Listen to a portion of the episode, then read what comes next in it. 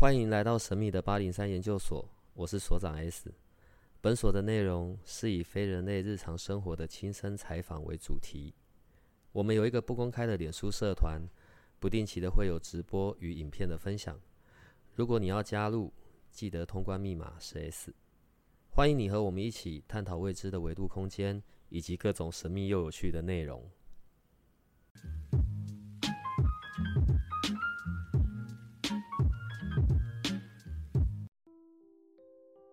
所以你们有曾经接触过，例如自闭症或者忧郁症的这种个案吗？哎，有哦，哦，我们其实主要服务的就客群，主要就是以智障啊，或者是自闭症，或者是有一些精神诊断的服务对象为主，所以可能会有忧郁症啊，然后焦虑症等等的这样子。我先问一个比较通俗的问题哈，如果在我的家族里面，我的家庭里，然后有这样子的。好，忧郁症，我是说真的正在用药，已经被诊诊断了，然后必须要用药的。像我我家庭里面的成员有这样子的的对象的时候，我们可以做什么？我觉得最重要一件事情就是要先找到彼此生活的平衡点，就是那个那个同住的人，他要先知道怎么照顾自己。不是我要先想办法照顾他，我不用一天到晚嘘寒问暖，然后先学会调试自己，因为要共住嘛，嗯，然后一定会有很多的生活中的引爆点，或者是无力的地方，或者是被往下拉的地方，所以我们一定要先确保自己不会被往下拉，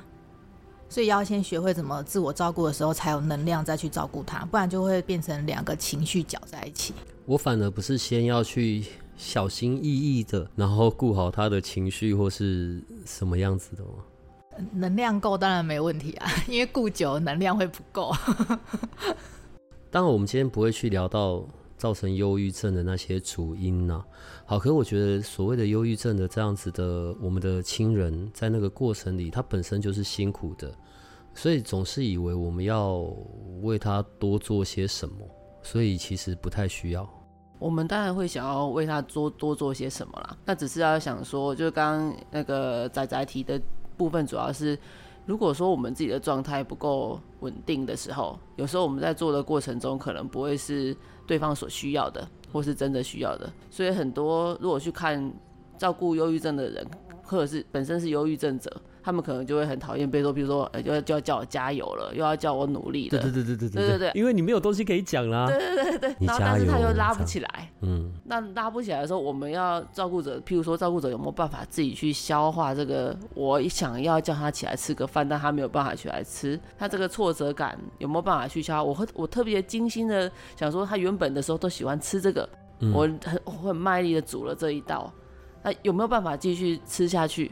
他有没有办法让他叫他起来吃？然后我特别这种精心准备的这种过程中，其实有时候有些家家人在照顾过程中，可能其实蛮蛮费心费力的。但这过程中你会发现到成果不如预期啊。那这成果不如预期的过程中，他要如何去去转换转换这样的心情啊？转换他的情绪，转换他的认知、想法等等，不要被这个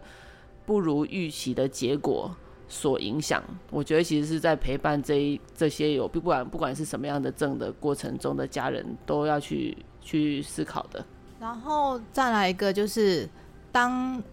当这些忧郁症的患者或者是其他疾病的患者，他的状况不好的时候，我是不是仍然可以允许自己过得很好，然后不会有愧疚感？还是觉得一定要跟他一起向下沉沦，好像才有一起共同承担的感觉？我有跟他一起受苦啊。对对对，可是其实。两个一起受苦的，那谁要先被救？有能有能量的那个要先被拉起来，他才有机会再去拉另外一个嘛。那就是我们才，所以就回到前面讲，我们必须要先能够照顾自己或处理自己的状态。然后，因为我们常常会在这个过程里面就不允许自己过好的生活，因为会觉得他都过得那么不好，我自己这样出来看个电影可以吗？嗯。可是我们其实是非常需要这一个。放松，然后这个自我照顾，然后给自己喘息的空间，其实是非常重要的一件事情。从刚刚到现在，然后你听到了两个新的声音，对吧？一个是仔仔，然后就是呃有注册的社工师，对，然后另外一位是我们的银军，然后是一位行为分析师，也是物理治疗师。我们在讲到这些发病的原因或过程，我觉得那个可能不是我们可以去探讨的，对。然后有时候来的真的是莫名其妙吧，好。可是作为家人，我们就会有很多我们需要陪伴的，而且也不仅只用我们刚刚举的那样子的例子，像现在举一个最平平常好的，可能呃，在我周边有很多人都是做父母的人，然后他们现在小朋友的这个环境状况。他们要获取资讯的管道非常的多，在我们小时候没有那么多啊，了不起。你你们两个还比较年轻呢，我小时候就是看国语日报，好老哦。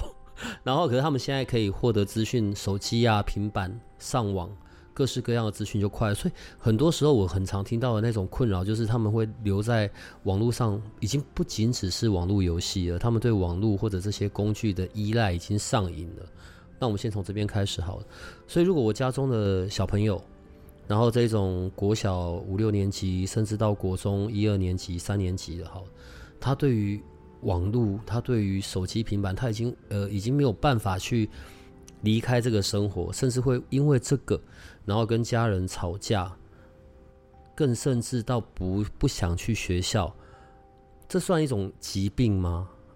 我我只是用这个字眼，我不是说他真的有病，我是说像这种状况，已经到了某一种需要需要矫正，就是作为父母，我们可以做些什么？作为父母的话，我们就是可能可以想，因为像刚刚讲的那个的，对于这些平板啊、网络的依赖，看起来是有各种程度之分嘛。那如果说我们会很担心自己说，我的孩子会不会其实是有瘾头，有到成瘾？那这个部分的话，其实是。可以去寻求，因为诊断的话还是要由那个精神科医师来去帮忙做确认。好，所以如果说我们有这样子的担心的话，我们还是会回到呃经医师的这边的部分来帮我们去协助做确认，好来去看说是不是真的是疾病啊？我们不要自己去沉浸在一个，不要帮自己帮自己下诊断哦，因为我们自己下诊断的话，就等于我们就会越去核对那些症状有没有？嗯嗯嗯，然后越核对越。多的就是恐惧跟担心，然后反而会怎么样？我们通常有时候会第一时间会想要处理对方，不是处理自己。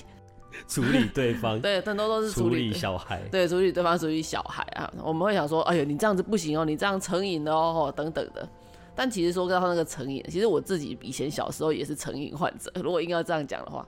我我我们那个时候有什么东西可以成瘾？有啊，那时候超人啊，然后有没有超级人？现在在听听众可能没听过。不，你绝对比我小很多。然后红白机有没有？红白机超级任天堂，然后后来到 PS 有没有？现在 PS 还在，可是不知道已经 N N 代去了，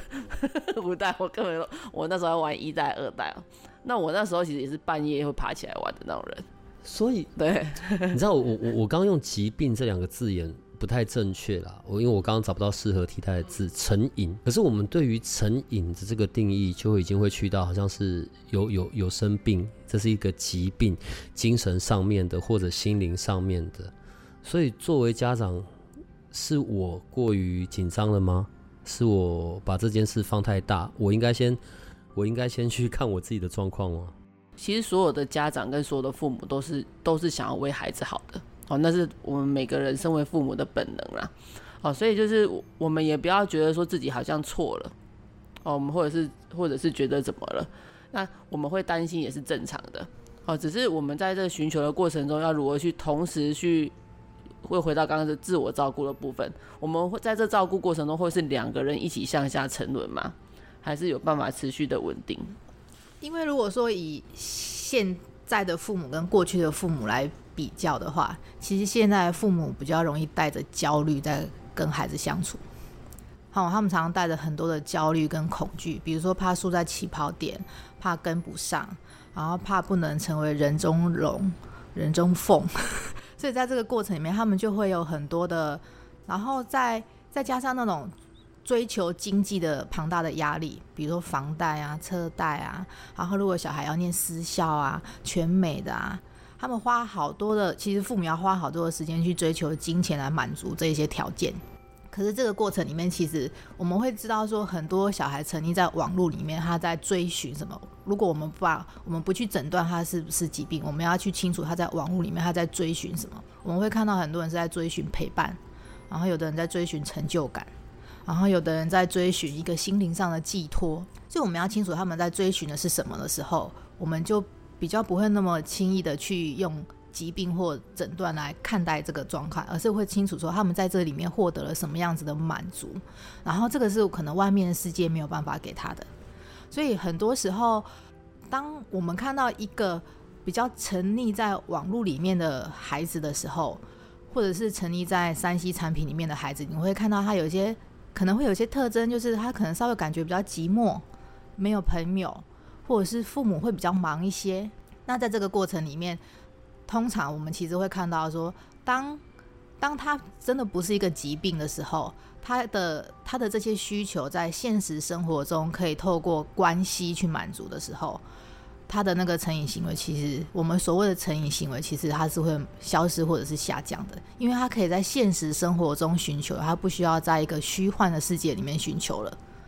我觉得这个是有的时候我们可以去去看的一个东西，或者是去探寻的一个东西，所以这个东西。在这个过程里面，其实父母最重要的一个过程是，他要稳，父母要稳定自己，知道自己是足够爱孩子的。可是他也要清楚，爱孩子的方式有很多种，他要能够去扩展自己的弹性，去看见孩子的各种状态，然后都是可以被，都是可以被理解或者是被接受的过程里面。就是这个过程里面，就是说，我们不是把孩子调成什么样子才叫正常，或者是才叫以后会有出息嘛？虽然说现在这个社会有时候这样讲，父母会说你不懂，的确会说。可是提，可是这个是一个很大的关键啊。很容易的一个状况是哦，我可能会拿这个小朋友跟我自己的成长时候的那个状态来做对照，就会觉得奇怪，哪有这么的，哪有这么的复杂？所以可能反而变成是我无法去理解关于这个小朋友在在想什么。当然，当我从比较的部分去看。我就不会去留意那一个哦，他是有什么部分是需要被满足的。我觉得刚刚有讲到这个重点。刚刚前面我们在聊聊到说，现在甚至就是有个行为，然后什么不去上学，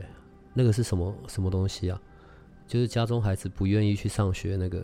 就是我们现在我们会讲拒学嘛，可能是拒绝的拒或恐惧的拒，因为那个可能意思会有点不一样，是拒绝上学还是恐惧上学，可能会有两个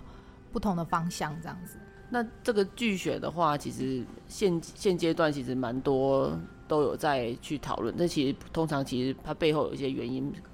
可能其实是蛮大的，有一些可能是有些可能可能是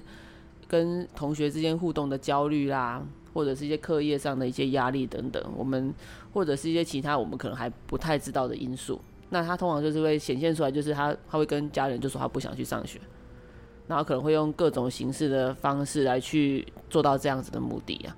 那这是目前比较也是有一有一群有有些会说叫做简居族，如果日本那边有没有？居对，就是那个呃蚕蛹那个茧，然后居住的居这样子。但其实这个一样都有程度之分，所以如果说我在想说，我自己的孩子有没有这样子的议题的话，一样可以是回到医生那边去做一些确认，这样子。但当来到你们这边之后，你们会做些什么事呢？我们的话，哎，我们其实主要就是会去探究。通常我们虽然说转介来呢，都会是一个一个行为而转介而来的，比如说他拒绝上学，或者是有攻击行为，或者是有。呃，或者是有一些呃自我伤害的行为等等的，那我们通常不会先去看这个行为本身，反而是要去看他为什么会做出这样的行为，所以他为什么会检举？那他为什么会像刚刚罗说，为什么会网看起来像网络成瘾一样？我们会去看说这个行为的背后的因素是什么？那这因素就是看每个人的状况了，每个人的因素可能有百百种，有些人可能是难以跟人家互动。那有些人可能是会觉得学校其实是压力很大的地方，那所以我们会既去发现说这些原因到底是什么，然后我们可以去在以这个孩子或是这个服务对象或者是这个转介个案所可以负荷的程度的部分下来去调整一些策略或方式。所以像可能假设说他其实是很害怕，很害怕去上学的，那。他的原因可能是呃很担心跟同学的互动，那我们大家可能可以去想说，那他目标可能就要下下修了，就是不是说他有去学校，而且要进到班级里，他可能要去到有去学校就算不错了。但他去到哪个空间上学，可能会是另外一个可以去讨论的部分。所以，其实，在做这一行的过程中，我觉得就是思考可以的弹性可以放大。我们不要用一个体制的角度来去想他该过什么样的生活，而反的去想说他现在的他需要过的是什么样的生活。然后我们在。呃，看他是在所处的单位，或者是在所处的学校，或者是呃家庭里，我们可能可以一起去想想看，说以现阶段来说，什么样的话是最适合他的哦，然后让他不太需要用这样的行为来去跟我们做表达哦。其实他会出现这些行为的话，其实他都是在告诉我们，他有一些没有办法解决的困难，是需要协助了。哦，所以这时候反而是我们要去想说，不是逼他去上学，不是说我看到一个不想去上学，那我就是逼他去上学。那你上去上学的话，我就买什么东西给你。嗯嗯常见的会是这样嘛？非常好用啊。对对对对，但久了还是没有用，因为困扰还在，对他来说困扰还是在。对他来说，假设他是跟恐觉得说自己没有办法一直考很高分，他还是会一直面重复面临到这个无法一直考很高分的困难。但如果说我跟他说，你今天我出去回来之后，我就带你去吃一顿大餐，这种久了之后还是没有效，你会发现到一次有效，两次有效，第三次发现到天哪，我的困难还是存在的，所以我们还是要去探究说这个行为啊背后的真正的原因是什么，我们才有办法真的就是治根啊，不然我们会觉得被那个短期的那个当那一次有效就以为真的有效而被自己蒙骗了，哦，因为我们常见都是用这种快速方式嘛。说你去的话，你乖乖去的话就怎么样？我小时候也被这样对待。他说你乖乖去看完医生，打完针就带你去吃个糖果。但对针的恐惧还是在啊，他没有因为这样就真的被消除了。所以像这种长期性的压力，如果是身为一个学生，他就是恐恐惧学，那他背后的根源还是要去处理。不然的话，那种短暂的那种，不管是用零用钱的增加啦，或者是用一些物质的部分的满足，其实那都是非常短暂的，然后没有办法去完全解决这个问题。因为如果就我们之前遇到的一些拒学的孩子，他如果是真心拒学，不是想要用这个来操控大人获得利益的话，他们是可以非常清心寡欲的，所以没有任何物质可以打动他们。那他们要什么？他们要可以在家里啊，就这样。对，是那是一个安全、没有压力、放松、自在的。对，他们就是不想要面对压力嘛，所以就是当他真心要这样做的时候，物质是没有办法去打动他们的。他们说：“那我好，没关系，我可以不要。”如果家里有孩子是这样子的话，我们要怎么办呢？就是一样，先寻求一些专业的协助，然后再想想看，说他的压力来源是什么，有没有办法去调整。嗯，对，那就是因孩子。每个孩子跟每个家庭来做个别化的讨论了。对，所以通常这一个就是，如果他有透过精神科医师的诊断吧，他有可能会找心理师。那如果他连门都没有办法出，没有办法去到心理师的空间，那通常就是要找有办法去到家里的嘛。那我们之前跑的经验就会变成说，当然会跟现在会先跟家长讨论出一个共识嘛。可是我们会很清楚这个共识会先在这里。可是当我真的去跟孩子建立关系之后，所以通常会花很长的一段时间去跟孩子建立关系。关系建立起来，清楚孩子的状态之后，我们就要知道说，我怎么样在孩子当下的状态跟父母的期待之间去帮忙做一个桥梁跟沟通，来取得一个平衡点。这那那就会是一个要工作的方向。因为通常父母的期待会高过孩子可以负荷的，然后孩子要的通常就也会让他有一点。更往后更难社会适应嘛，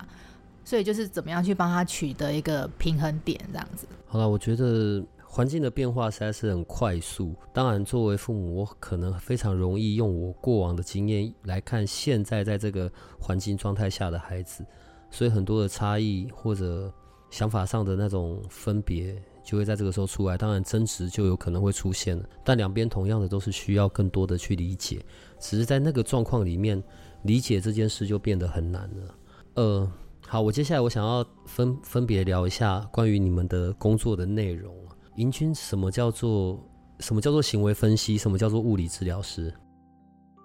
我物理治疗的话，是它如果是比较偏附件类，所以如果说大家如果有去啊，比如说筋骨受伤啦，有没有？或者是骨折啦，啊，或者是神经相关，比如说家里有，或者是朋友间有中风的，有没有？嗯，或者是脑外伤等等的，他们通常外观复原之后会有需要一段复复健的历程，譬如说我骨折之后，我的角度有没有原本可以梳头发的，变得没办法梳头发？嗯，那这个空间的过程中，就是需要做一些复健，或者是我中风之后，我现在没有办法起床走路了，我需要一个人来教我怎么样重新学会走路。哦，这个通常就是物理治疗师在做的事情。那这也是我大学念的科系，这样子。这种所谓有注册的物理治疗师，我我现在是用我一般坊间脑袋的分类，好不好？嗯。所以呃，跟我那种口丢龙丢被 K 王敲敲骨头的那一种，这种是不一样的。嗯，对，那个。敲骨头的那个比较偏是推拿，有有？我们刚刚看可能跌打损伤啊，或者是写推拿之类的，他们通常是比较偏师徒制的，就是一个哦有经验的师傅，然后来带领，譬如说下面他可能有一些徒弟，然后来去做一些技巧上的学习。好，那物理治疗是比较是偏呃西方医学过来的，那就是这两个的话有一点重叠性哦，有点重叠性。通常如果骨折的话，有些人会去看跌打损伤，也有人会去看复健科。那只是就是一些区分上的部分，因为我也我知道有一些跌打损伤也很厉害哦，就是会帮你 瞧到让你就哦怎么那么强，对。那物理治疗的话，当然也会有这个徒手的部分，所以就是跌打损伤里面，他们有一块的很多那种像在徒手治疗的部分，有没有帮你的骨头弄出咔咔咔咔声音的？哦，那个其实如果在物理治疗里面的话，它有一个地方叫做徒手治疗。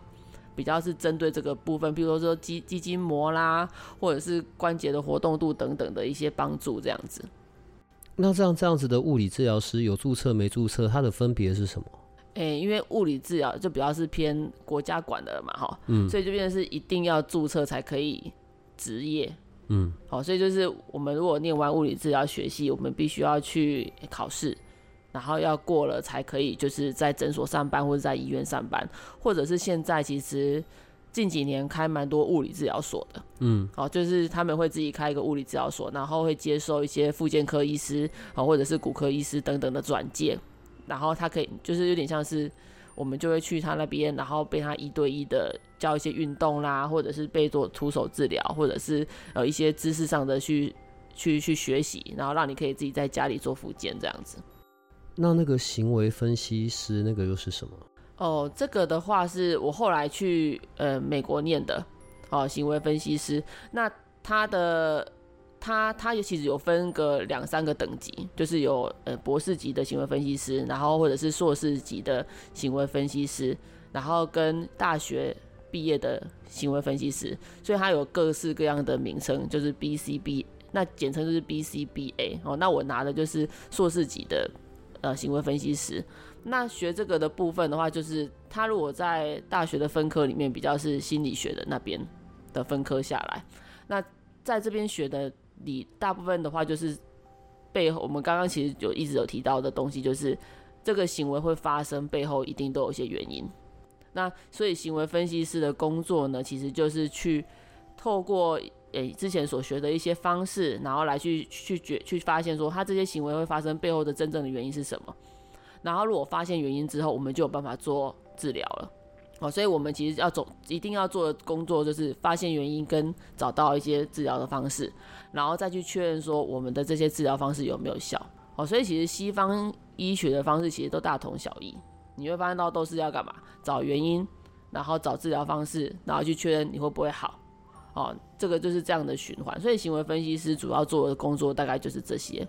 然后最早期会出现这个行为分析师的部分，也就是主要针对的客群是偏自闭症啦。好，所以如果说行为分析师在台湾其实还非常少看到。哦，那但是如果说这个职缺那时候放在美国，你如果开在美国的一些求职网站看的话，你一打的话，其实会跑出一大堆的。那行为分析师的话，现在台湾比较没有戏。哦，台湾还没有这个系所，那在美国或者是国外其实都还蛮多的。那台湾的话也是会有，但是比较是偏用一种学分的方式来去，或者是一些呃认证课程的方式来去做授课。哦，所以台湾其实现在开始慢慢在出现，我觉得其实现在目前台湾还蛮也开始在注重这个这个情绪行为议题啦。哦，所以其实这一个这个角色也开始在慢慢的出来，所以如果打行为分析师的话，说不定开始会在台湾看到。不然我那时候去念的时候，其实还比较少一点点。好，我等下这个等仔仔的这个部分说完，我就一起问。对，就是你们两个人怎么会找这么奇怪的工作？但我们等下可以回过头来讲这个部分。来，仔仔，你是社工师，对，我是注册的社工师，这个差异性又是什么？你说注册跟没注册的嘛，在台湾都一样可以做。嗯，都可以做社工，差在有没有加薪，嗯，然后跟有没有办法在一些公家单位工作这样子，嗯，对，就是呃，如果你是有去考国家考试拿到社工师的话，呃，因为通常医疗院所，然后学校单位的社工他们会要求要有国家的国家级的那个社工师的证照，可是你看一边一般民间单位的话，它其实是没有特别要求的。社工主要的工作内容又是什么呢？社工，社工工作范围真的很广，所以就是就是举凡跟人有关的工作，或者是跟人有关的族群，它都有可能成为一个社工工作的方向，所以它是非常广的。你可以走倡议路线，所以有一些在倡议的社工有没有？就是比如说生权法啦，或者是什么法啊，什么法，就是就是有一些社工他是走倡议路线的，所以他可能会。看起来就非常的激进有活力，有没有？那有些社工是走直接服务路线的，所以他可能是跑社区、跑家访、跑受暴妇女，然后跑受刑人，都都有可能，或跑精障，都或者是跑身心障碍者。哦，你看他领域其实非常广，然后跑儿少、跑妇女，你讲你只要你想得到都可以跑老人，都可以，然后管他。不管他是健康还是不健康，都可以跑。就是在社服领域来讲，它是它的服务范围其实非常的广，或者是你就是在一个机构里面很稳定的当一个社工，这也是有。所以就是以社工这个职务来讲，它的领域其实非常的广泛。那只是看你有没有专精在某一个领域。但你们两个人的脸一看就是走服务的啊，就是走直接服务的。对，所以是我们两个都走直接服务没有错。我我觉得在在在台湾的这个环境里面，走照顾服务是有一点吃力不讨好的。当然，总是得有人要做，我明白。只是你们两个人为什么你们会想要踏进这种领域？而且我们现在在聊，你们并不是这种刚跨进这个领域才几个月一两年，不是哦，你们是在这个已经有很长一段时间了。对，你们怎么会想要去跨进这个这个做这些事的呢？我我自己也觉觉得很奇怪，因为我其实如果原本我念的物理治疗的话，其实就在诊所上班，其实是可以蛮稳定的。而且甚至你如果留在美国，在那边的那些发展可能是更多更好的啊。对对对对，但我会觉得这一块其实是，嗯，其实说实在是蛮好玩的。哦，其实我知道我在做有关于情绪行为这块领域的过程中，我知道我上班是快乐的，所以我那时候在美国上班，我记得我那时候在一个住院系统上班，每天都被打带伤回家，那我室友都说你每天都被什么？都带都都伤痕啊？被打？他是做攻击的，攻击什么意思啊？就是因为那个。因为那个住院系统里面收的孩子就是都很有攻击，孩子哎，孩子啊，攻击哎，二十一岁以下，但全部都很有攻击性，就啊，每天都是啊啊要要把你咬。我们都带护具了哦，我们其实都有带护具。我们现在台湾其实要我如果要大家有有在听，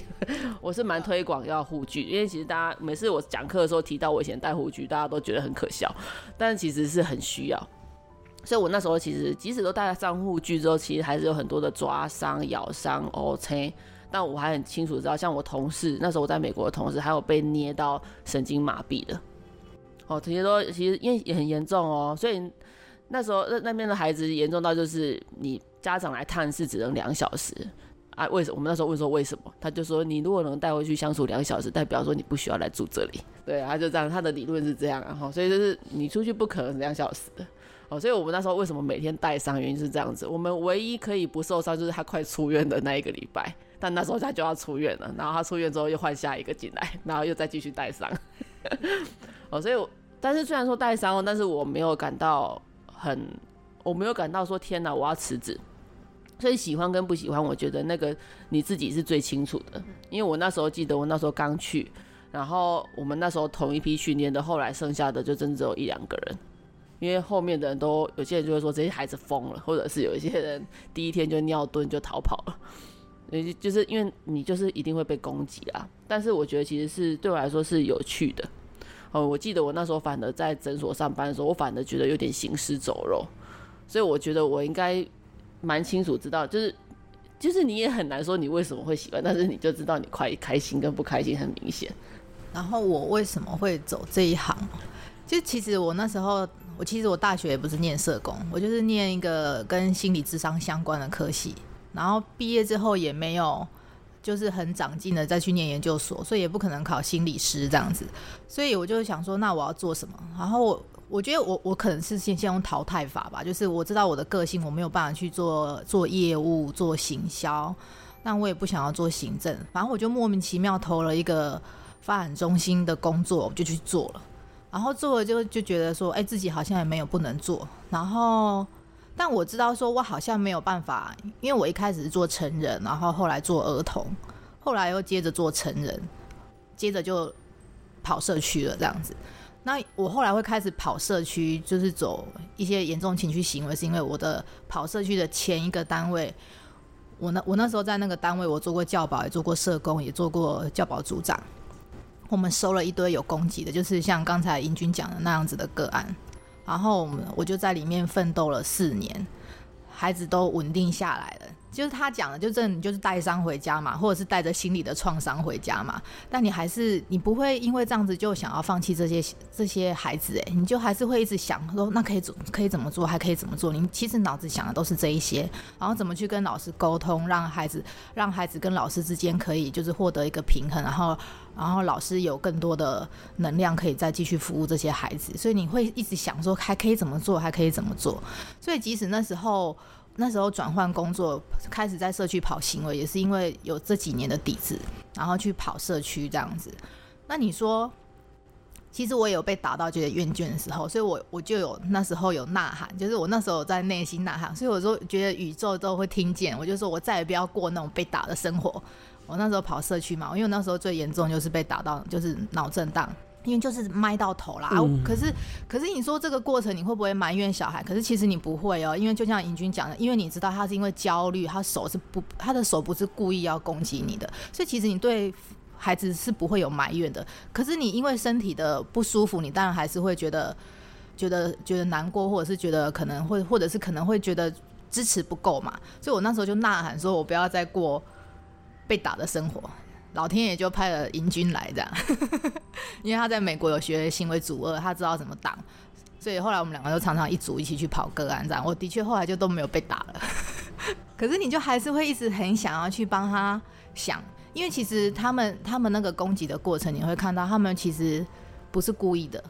然后他们也好，很很辛苦，很痛苦。然后，可是当你真的去想出一套方式，然后去协助他，或者是跟他一起努力的时候，他的生活可以进到一个很有品质的状态。然后，或者是。他的家人可以一一起跟着比较有品质的状态的时候，其实你就会觉得说，我蛮开心的，就是他们也可以去过一个很好的生活这样子。作为像这样子社工，或者像你们这样在服务个案，当然这是一个过程嘛，然后那是很辛苦。可我现在又又要回到这样子所谓陪伴者的角度来说，那这样跟像这样子的症状的的的亲人住在一起的那些同住者。就是他们所面临的这些发泄啊，我我我觉得不要用危险这个字眼了。他们的陪伴不是那个过程更更更艰困吗？嗯，真的非常艰困。嗯，因为像其实这种一个你如果像一个专业人员，他们是一小时的陪伴或者是八小时的陪伴，其实那都是非常短暂的。如果是身为一个照顾者，他就等于是二十四小时陪伴，然后没有办法休息。哦，所以其实。这过程的艰困度真的非常大的哦，所以像是我自己原本是物理治疗师，后来去当了第一线的工作者之后，就会非常就会非常敬，这时候就会非常敬佩家长，哦，因为其实他们有办法，或者是家人，他们有办法这样子陪伴，然后不离不弃，我真的觉得非常的佩服。所以就是说，反而是说在这种状况之下，他们要如何去调试自己更加的困难，哦，因为其实我们不管怎样，我们总是有下班的。那他们就真的没有下班，所以要如何去调试的话，其实也不知道。我们可能要去想说，到底要怎么样才可以帮助到他们，反而是要以家长的角度去思考。哦，所以其实我们那时候我们在做这行的时候，我们其实后来策略啊越想越简单。越简化自己的策略啊，因为其实你能在一个治疗室里面够做的策略，跟你可以在机构里面做的策略，回到家中不一定适用，其实不一定适用的哈。所以其实我们后来也是，呃，其实我觉得其实当第一线的去陪伴的过程中，其实更能去体会说身为一个家人的心情。那当然我说体百分之百体会当然是不太可能啦，但是我们也是尝试着尽量说看能不能去想一些真的是家人可以做得到的部分。然后尽量不要用一个呃过过度的高度的以专业人员角度的方式来去思考，因为这样的话反而不会去符合到真正他们需要帮助的被帮呃比较适合去的方式。问一个比较现实的，假设我是那样子的，我的家中成员有像这样子的状况，我要怎么找到你们呢？另外，就一般的。生存状况、生存环境、社会的这样子的一个薪资，好了。如果我有一个这样子的家中的成员，我可能也很难去，你知道，我要花时间陪，但我依然要工作，这对我的经济是一个很大的负担。对我的问题就是，我我到底要怎么样去哪边求救呢？它的流程会是什么样子的？流程的话，如果说我们家里刚好有一个有情绪行为议题需要协助的，好，那我们首先要先去就医。就医的话，会去拿的是一个诊断或者是身份等等的，然后拿到之后，再来就是资源的话，因为其实我跟呃我跟那个仔仔，我们两个服务的过程中，其实蛮多蛮多县市其实都有一些政府的一些经费补助的方案的啦。哦，所以如果说呃先先跟你当地的啊，如果是你是十八岁以上啊成年的了，那就跟社会局里面去做确认，有没有哪些资源是可以使用的。那如果是在学校阶段的，学校阶段通常如果是说这方面的服务，大概是由呃可能他的主要的导师或者是学校有辅导师资源等等的，这会是一个学校阶段的一个帮助。那通常在这些过程中，同时医疗的帮助通常都是持续存在的，所以就是医院或者是一些诊所啊，通常这个如果是这类的话，都是要去看呃身心科诊所或者是精神科诊所或者是耳心科诊所为主这样子。那如何找到我们的话，就是我们自己有一个粉丝页，哦，叫做“依光当归工作室”，但我们在上面都不会写有关于这方面的事情，所以所以很多人都说进去，哎，奇怪，好像不知道。你叫当归工作室，谁会想得到有跟疗愈的东西跟这些小朋友的这些有关呢？但是因为又不能去提到个案的这些内容，对对，我们其实是，所以你会发现我们其实里面的内容大部分可能说我们到哪里去讲课了，或者是我们最近开了什么手作的课，嗯，或者是我们去哪里玩了，大概就是很偶尔的发表一下带个案的心心情这样。就是他突然有个大妖精，就觉得很感动，就抒发一下这样。所以除了在支援这一些服务这些个案，然后接受这些指派来的案件之外，你们也会去讲课。你们去讲的课是什么？通常我们如果说以社服领域来讲的话，就是那一堂课名称就是会叫正向行为支持，嗯，好，或者严重情绪行为障碍，嗯，这一类的课程名称，然后或者是情绪曲线。然后或者沟沟呃沟通技巧这一类的，就是我们大概讲课的主题会是这这几个面向这样子。那大部分我们比较多讲课的呃单位或者是对象的话，会是儿少单位的照顾者，或者是身心障碍者的照顾者，大概是这两个族群是我们最长的。这一两年会开始有学校系统的人也会来邀请，那主轴大概都是这几个面向，比如说沟通的技巧，然后。正向行为支持，然后严重情绪行为障碍，然后或者是怎么去如何去认识这一些人，好认识怎么怎么去认识这一些人，好这一类的大概这几个方向，然后少数才会比较是比如说自我照顾。我觉得助人工作者有时候比较常会忽略，其实自我照顾其实应该要摆前面。其实这倒是我们觉得比较特别的地方。嗯，好，自我照顾放在前面，可是呢，回到我们刚刚最先一开始讲的。在现在的这个时间点，如果我家中有这种很烦人的青少年，或者让人非常困扰的，就是在这种青春期的孩子，那我到底要怎么样跟他们相处啊？你知道，有时候我们看书或者看电视，当然讲的很简单嘛，你要跟他当朋友啊，哦，你要去了解他，你要去什么什么的。可是我我觉得啊，很多爸妈可能已经快要俩拱了，你知道，因为这种小朋友是非常多变的，因为我们自己小时候都很难搞。那我们要怎么样可以先照顾好我自己，让我是可以有这种耐心，或者是我有什么方式可以让我是心平气和的，然后去来了解他的需求呢？通常这个我们会先回到说，我们对自己有多少的认识。因为我们要清楚说，我们在孩子身上的情绪啊，嗯，多少是我自己个人过往的议题。哎呦，你这边可以多说一点吗？对，就是因为很多时候我们会想要在孩子身上去弥补一些过往嘛，或者是说孩子的一些我们跟孩子一些互动的情形，去诱发了我们过往的一些跟我们自己曾经是被曾经是被照顾者跟照顾者之间的议题。我觉得很多东西，我们很多时候，我们对孩子的情绪是来自于我们自己过往的生命的某一个区块还没有被好好照顾，所以我们在这个过程里面就会很会把我们很多自己个人的被诱发的情绪，或者是我们自己个人的期待，都投射到小孩身上。那小孩只是反映出这个东西而已。所以，当我们可以很区分说哪一些东西真的是孩子的，哪一些东西是自己的。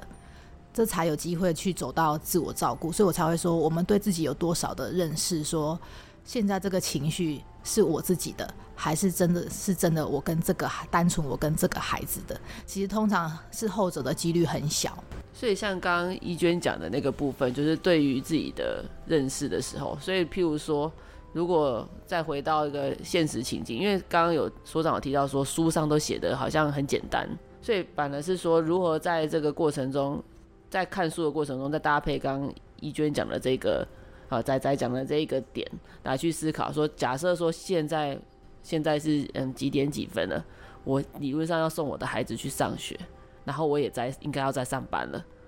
然后这时候我的这个俩工是对什么东西在俩工？我时间来不及了，我时间来不及，那我时间来不及会怎么样？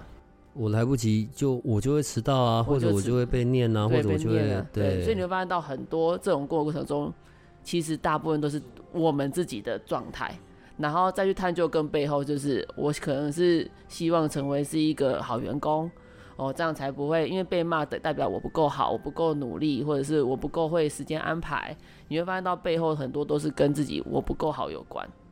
哦，所以就是刚因为现在的书，刚刚也回到最前面所讲提到说，现在的资讯好多，你说实在的，要不要去上课？其实有时候也不需要，因为 Google 出来就可能都有了。有一些人可能也不太需要买书，所以现在有些人会说买书的人变少，因为资讯真的很多。只是在这个使用这些资讯里面所有的这些策略的过程中，还是要去去去想，就是自己的照顾还是要去做到，不然我们很多人的在做这些策略过程中，很容易遇到一个状况，就是我做了但没有效。很多人的回应通常都是我用了这个方式，但是却没有效，或者是他们很想要一个立即的效果，但其实有时候。行为会产生，通常不是一瞬间所发生的，所以你会发现到说，也有一些策略为什么做了没有效，可能会需要其他策略一起帮助，或者是有一些原因我们需要再去找一找的，哦，或者是我自己的状态其实不够稳定。我虽然在说我在用策略，但其实我是在情绪崩溃发飙之下使用这个策略，那效果也完全的都是不太一样的。我觉得在每个时期做爸爸妈妈都是很辛苦的事情。你知道，到我们现在回过头来看，可能我们看过很多的，不管是个案啊，或者问事情的，啊，他可能很多的一块都是来自于家庭的遗传。我指的遗传不是那种生理上的疾病，我指的是一些习惯上面或者想法上面，甚至情绪上面的，真的是就是一代一代这样下来。所以每次永远有的时候有一些怪罪，或者在探究原因。都会回到原生家庭，就每一代每一代都是往自己的爸爸妈妈去，都是你知道，就是我爸妈长那样，所以我也长这样。这对爸妈而言实在也太不公平了。对，这是这是很长的一个让自己脱罪的说法。所以来到现在做爸妈就更辛苦了。我又要留意我自己，最好把这些状况停留在我这边，然后又要小心我不要对我的孩子造成了这种所谓的呃童年创伤啊，或者原生家庭带来的影响。好，我觉得这部分的议题是非常的大的，当然它可以去让我们谈的内容也就很多的。那今天是你们两位第一次来，我们从一个比较大的一个呃内容哦，第一个我也想我们的研究生们是认识你们两位的，对，然后接下来呢，我想他们可能会给我们很多的反馈，会有给我们一堆想要问你们的问题，所以你们之后来的时候就要慢慢回答了，好不好？那今天就谢谢尹君，然后还有仔仔来到我们这边，所以你可以跟我们的研究生们说拜拜了，拜拜拜拜，下次见喽。如果你喜欢我们的节目，请多帮我们分享，并且鼓励订阅，让八零三研究所可以持续成为你探索灵能世界的另一只眼睛。